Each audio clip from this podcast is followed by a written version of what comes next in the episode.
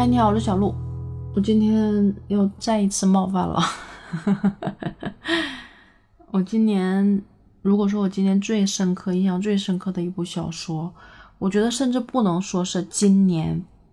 是我活到现在为止最深刻的一部小说。我觉得是《三体》。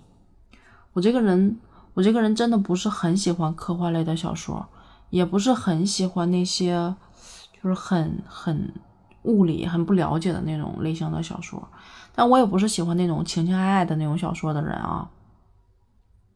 可是《三体》真的让我非常为之震撼，超级震撼。这部小说其实你知道吗？我书是应该是在最起码四年以前买的，然后同事也说过这本小说很好看，分三部嘛，很好看，我就一直没看，一直没看。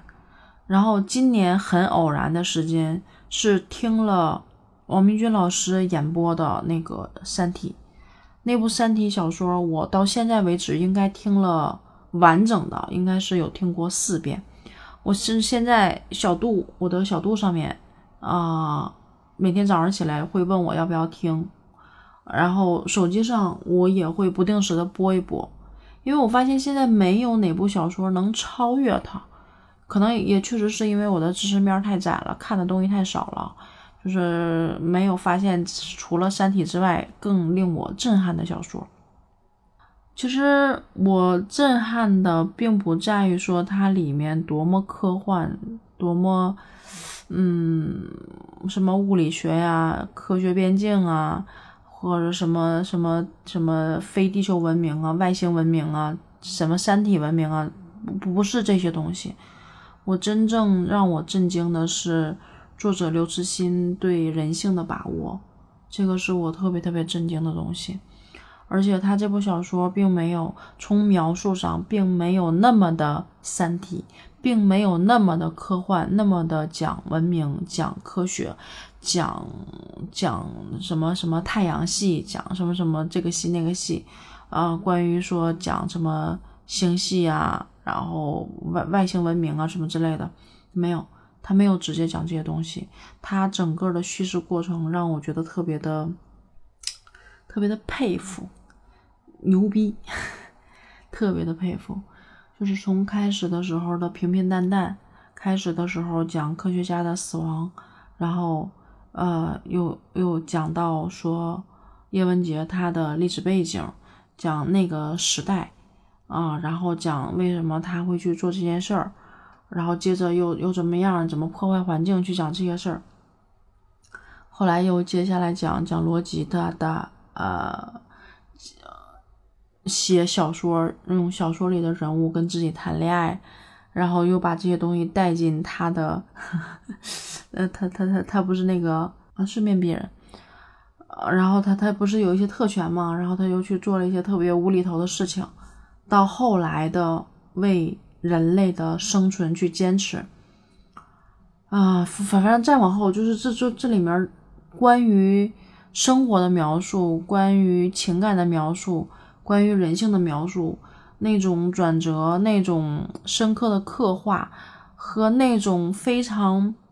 非常一带而过的表达，然后带给你的震惊感，是我对这部小说特别，哎呀。无法拔出来的那种情感，主要还是因为这个。我觉得是因为这个，就我很佩服的是这一点。他说的那些东西，是什么外星文明啊、三体什么之类的，甚至这种战争啊，甚至这种宇宙守守恒定律，还有什么呃，还有什么来着？就是他最后成为什么执剑人这块儿，关于说这这些东西的把握。我真的觉得这个刻画人性，甚至包括后来那个云天明讲的那三部小说，希望诚心他们能够解读出来。但是他们知道最后这个结果是没有办法控制的，哎，就说是一个无意义的结果。我觉得能改变吗？好像也能，在这个过程中寻找一些生存的机会吗？都超出了。完全完全超出了我的想象，都不是超出你的认知，是超出了你的想象。我我就佩服的五体投地。然后另外能够让我反复听的时候，是我发现我听完王传君包括他们这个团队演播的这部小说之后，我发现别的小说入不了我的耳了。很恐怖的一点是入不了我的耳了。我愿意反复的听，即使我甚至都知道他下一句台词是什么了，都到这种程度的时候，我仍然愿意反复的去听。就是在这些小说里面，那些什么言情小说、历史小说。啊，就各种各样的小说，我目前为止没有找到比这一个更好听的小说了。他的情感表达，他的那个度，他的那种感受，好像里面那个逻辑的配音应该是魏大魏大超吧，还是魏超？就是那个 魏无羡的配音的人。他里面那几句声音让我听出了点魏无羡的那种感觉。但是我全程过程中都沉浸在他表现那个人物的角色里面的那种声音，但后来才听出来啊，我就觉得哇塞，真的牛！这部这部小说，包括选的这个配音的这个演播的这个团队，都都觉得特别的牛，就是那个度让你觉得是比刚刚好再舒服一点的那个，无无法超越，没有人能够，没有人能够与之抗衡。这真的是我觉得啊，太好看、太好听的一部小说了。但是确实至今为止啊，我一直都是在听小说的阶段，因为小说确实他们都说还原度很高嘛，没看《三体》。但是我一个很好的朋友跟我推荐说，《三体》值得你反复的读书，值得反复的看。我就特别希望能够找一个时间，安安静静的，可以反复的去看这部小说。这真的是我觉得。目前为止啊，我最震撼，我最最最最心水的一部小说，最没有之一是最，